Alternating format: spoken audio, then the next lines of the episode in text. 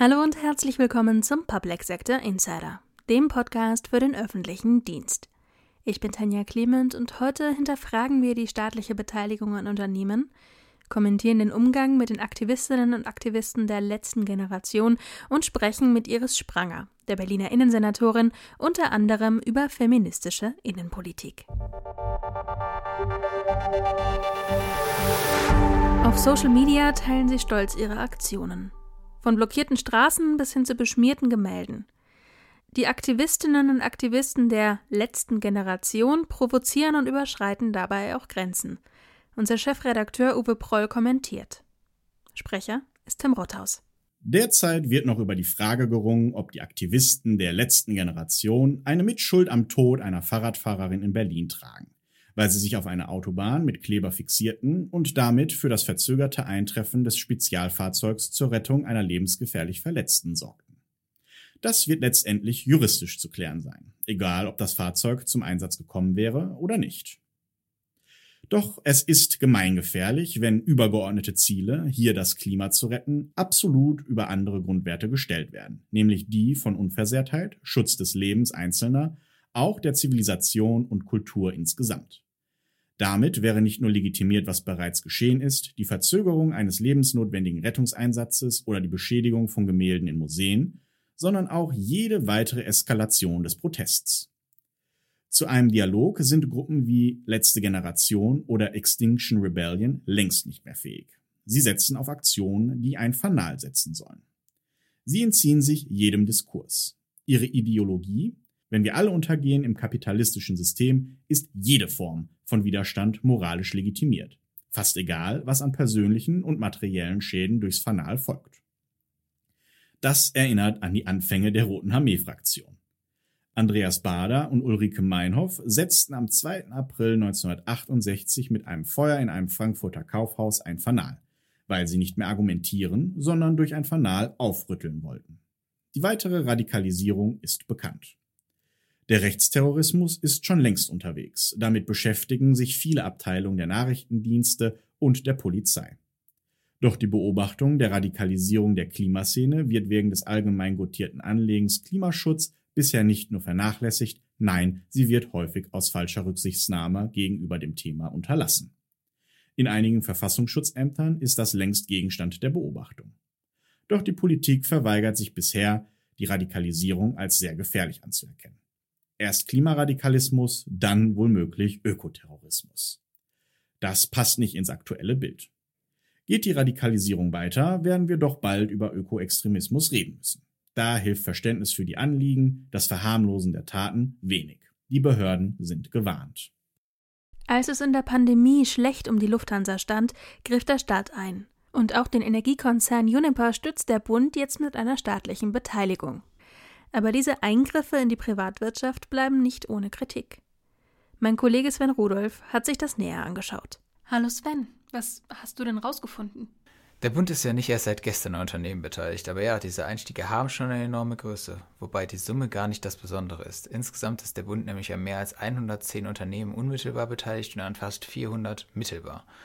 Unter diesen Beteiligungen finden sich durchaus Investitionen in derselben Größenordnung. Warum unterhält der Bund denn überhaupt Beteiligungen und in welchen Bereichen? Handelt es sich dabei immer um solche Notinvestitionen?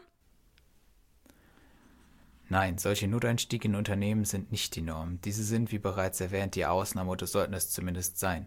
Die Beteiligung des Bundes an öffentlich-rechtlichen und privaten Unternehmen sollen Aufgaben des Bundes erfüllen. Voraussetzung für eine solche Beteiligung ist also ein Bundesinteresse an dem Thema, wie es zum Beispiel bei der Kreditanstalt für Wiederaufbau der Fall ist.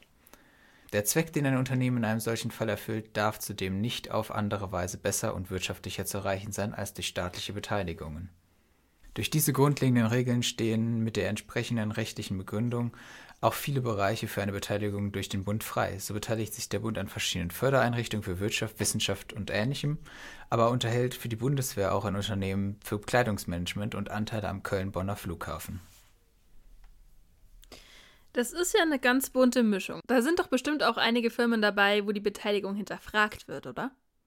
Ob all diese Beteiligungen sinnvoll sind, ist durchaus umstritten, wie man an den bereits erwähnten jüngeren Beteiligungen des Bundes bei Lufthansa und Juniper ja sehen kann. Im Falle der Lufthansa stieß der Staat seine Anteile zwar im Laufe des Jahres wieder ab, aber das mit einem Gewinn in Millionenhöhe. Für einige Kritiker ist diese Bereicherung des Staates ein nicht tolerierbares Problem an Bundesbeteiligungen. In einem ähnlichen Zusammenhang wird auch die andauernde Beteiligung des Bundes an der Telekom AG mit immerhin 14 Prozent kritisiert. Je nach Auslegung erfüllt diese Beteiligung auch nicht mehr die notwendigen Punkte, die für eine Bundesbeteiligung überhaupt nötig sind. Aber der Bund ist ja nicht die einzige staatliche Struktur, die an Unternehmen beteiligt ist. Ich nehme an, dass die Länder auch über Beteiligungen genau, verfügen. Sowohl die Länder als auch Kreise verfügen über Beteiligungen in unterschiedlichsten Bereichen. Die offensichtlichsten und bekanntesten in dieser Größenordnung sind wohl Stadtwerke und etwaige Landesbanken. Aber auch hier existiert wieder eine breite Ausstellung an Themen, wodurch es für Einzelpersonen recht schnell unübersichtlich werden kann, wo Bund, Land und Kreis beteiligt sind. Deshalb geben alle Ebenen auch jährlich einen sogenannten Beteiligungsbericht heraus, der die Betriebe, an denen sie beteiligt sind, auflistet und deren wirtschaftliche Eckdaten darlegt. Leider gibt es hier keinen einheitlichen Aufbau, sodass die Vergleiche nicht gerade einfach sind. Danke, Sven. Mehr Informationen dazu gibt es dann in der Dezemberausgabe des Behördenspiegel auf der Grafikseite. Iris Spranger ist seit Dezember vergangenen Jahres Innensenatorin des Landes Berlin. Mit unserem Chefredakteur Uwe Proll und meinem Kollegen Marco Feldmann spricht sie über eventuelle feministische Innenpolitik und den anstehenden Berliner Vorsitz in der Innenministerkonferenz 2023. Sehr geehrte Frau Senatorin, äh, ganz herzlich willkommen zu unserem Interview. Gibt es denn so etwas wie eine feministische Innenpolitik? Also für mich heißt Innenpolitik Sicherheit aller aller Berlinerinnen und Berliner. Wir haben natürlich äh, Zielgruppen, wo wir noch eine hohe Dunkelziffer haben. Das ist durchaus Frauen, häusliche Gewalt. Wir haben die Femizide erlebt. Wir haben äh, die Angriffe auf Frauen erlebt.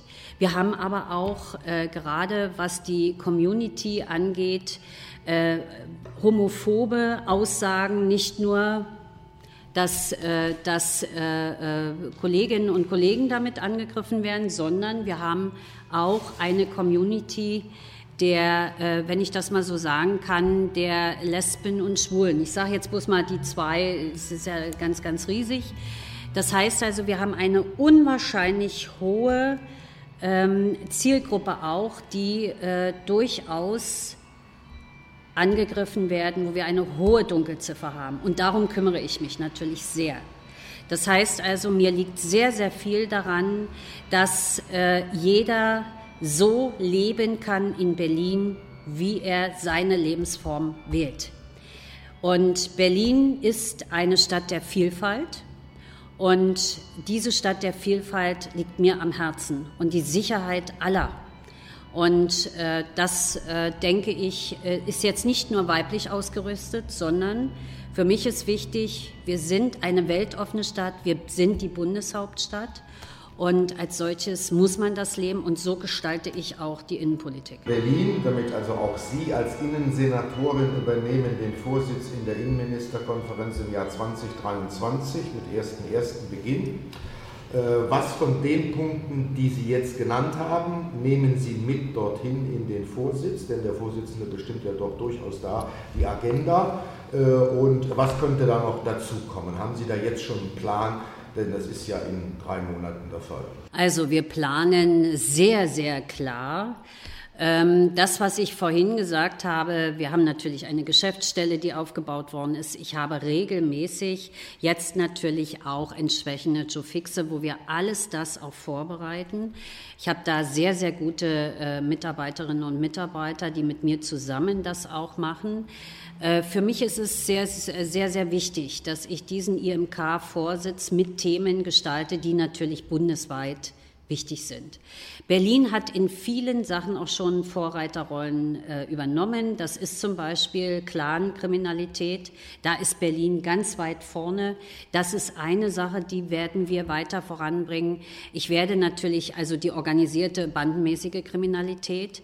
Äh, das ist bundesweit ja im Fokus. Berlin besonders, aber das heißt, das ist ein Thema, was ich dort äh, voranbringen will.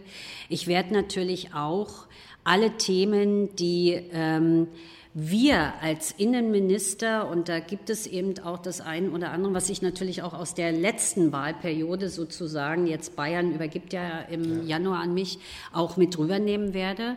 Und äh, da werde ich schon auch äh, Berliner Themen, die dann auch bundesweit tragen werden, weil das Bundesinnenministerium ist ja bei uns, äh, auch hier mit reintragen. Ich bin da in den Gesprächen, auch mit den Innenministern.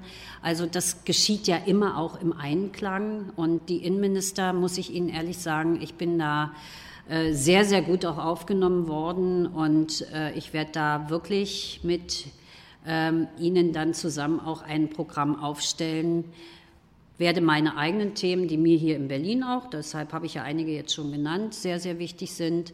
Aber mir ist es auch wichtig, dass ich selbstverständlich alles das, was auch von außen dann kommt, auch in Gemeinsamkeit da machen werde. Noch eine Ergänzungsfrage dazu. Ihr Vorgänger im Amt des Vorsitzenden der IMK hatte, glaube ich, wenn ich es richtig sehe, erstmals Brüssel in den Fokus genommen.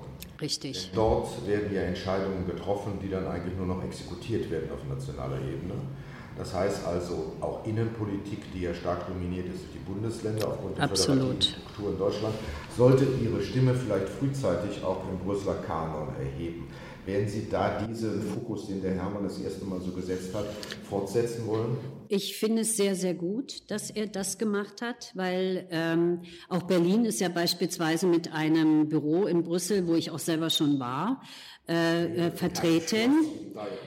Äh, das haben wir nicht. Berlin ist da immer etwas bescheidener. Äh, wir haben auch ein Schloss jetzt neu gebaut, aber ähm, die Bayern sind da etwas pompöser. Berlin geht, ist da immer ein bisschen äh, rationaler. Aber ich finde die Nähe zu Brüssel finde ich sehr, sehr wichtig. Das heißt also, das werde ich auch fortführen. Weil vieles, was dort jetzt entschieden wird, ist direkt ja auch Rücklauf in die Bundesländer. Und damit müssen wir uns als Innenminister viele, ich habe ja nun nicht nur das Innenressort, sondern ich bin ja auch Digitalisierung und Sport.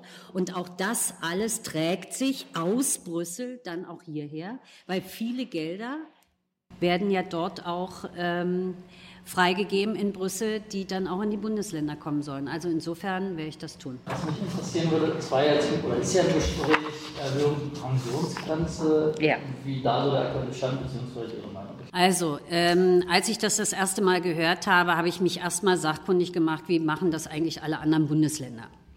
Weil meine erste, in, äh, was, was so in mir drin war, das machen wir ja überhaupt nicht, das geht nicht, Pensionsaltersgrenzen zu erhöhen. Aber äh, dieser Vorschlag kommt ja von der Senatsverwaltung für Finanzen und da ich ja selber mal äh, in der Behörde oberste äh, sozusagen Beamtin war, wusste ich natürlich, da muss ich äh, dann natürlich auch mit entsprechenden Fakten aufwarten. Das habe ich getan und bin zu der Erkenntnis gekommen, ich werde dem nicht zustimmen. Eine ganz klare Ansage weil wir liegen schon im Bundesdurchschnitt mit unseren jetzigen Pensionen. Und wenn ich mir anschaue, ich habe als Bundeshauptstadt habe ich enorme Aufgaben für Polizei und Feuerwehr. Ich habe ähm, bei der Polizei beispielsweise pro Jahr 1225 Neueinstellungen, die ich brauche. Bei der Feuerwehr neu mit mir jetzt eingeführt 500 Neueinstellungen. Und wie will ich junge Leute für so einen Beruf auch ein Stück weit motivieren, wenn sie jetzt dann schon wissen, dass sie beispielsweise bei der Feuerwehr bis 63, 64 vier Treppen nach oben im Brandfall mit voller Ausrüstung müssen und dann eventuell noch jemanden äh, wieder mit nach unten bringen. Das heißt also, das, was wir jetzt haben, daran gehe ich nicht und das habe ich dem Finanzsenator auch schon sehr deutlich gesagt. Und wie steht es, das ist ja auch ein bundesweites Thema, ich denke, das dürfte Ihnen in der IMK auch wieder Absolut, äh, ja. Stichwort Ruhegehaltsfähigkeit der Polizeizulage. Ruhegehaltszulagen, ich, äh, das ist ja abgeschafft worden in den 90er Jahren in Berlin. Ich möchte es gerne wieder einführen. Das ist ein teures Unterfangen, das würde in Berlin ungefähr 20 Millionen Euro kosten, aber das ist es mir wert. Wir sehen uns wieder auf dem Europäischen Polizeikongress Anfang 23 dann nicht nur als Innensenatorin, sondern als Vorsitzende der Innenministerkonferenz. Ganz genau. Danke. Freue ich mich drauf. Dankeschön. Dankeschön. Das war's wieder für heute. Bevor ich mich aber verabschiede, hier noch ein letzter Hinweis auf die Berliner Sicherheitskonferenz 2022 am 30. November und 1. Dezember. Zusammen mit unserem Gastland Norwegen freuen wir uns, mit unseren Gästen aktuelle Themen aus dem Verteidigungsbereich und Fragen der transatlantischen Sicherheit diskutieren zu können. Bei Interesse können Sie sich noch bis 21.11. auf euro-defense.eu anmelden. Dort finden Sie auch das jeweils aktuelle Programm. Vielen Dank fürs Zuhören, machen Sie es gut und bis zum nächsten Mal.